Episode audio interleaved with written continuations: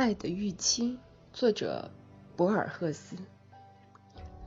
既非你明亮脸容的亲热如同节日，也非你身体的习惯神秘沉默像个女孩，更非你生命的延续表现为言语或者禁忌，会是如此神秘的恩惠赐予我不眠的怀抱，如同看着你的含蓄的梦。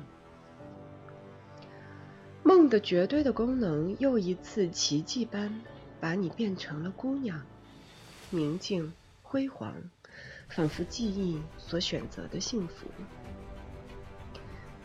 给了我你自己没有的你的生命的彼岸。我默默地扑过去，认清了你的生命的这最后的彼岸。第一次这样看着你，也许。如同上帝会看着你的那样，粉碎了时间的虚幻，没有了爱，也没有了我。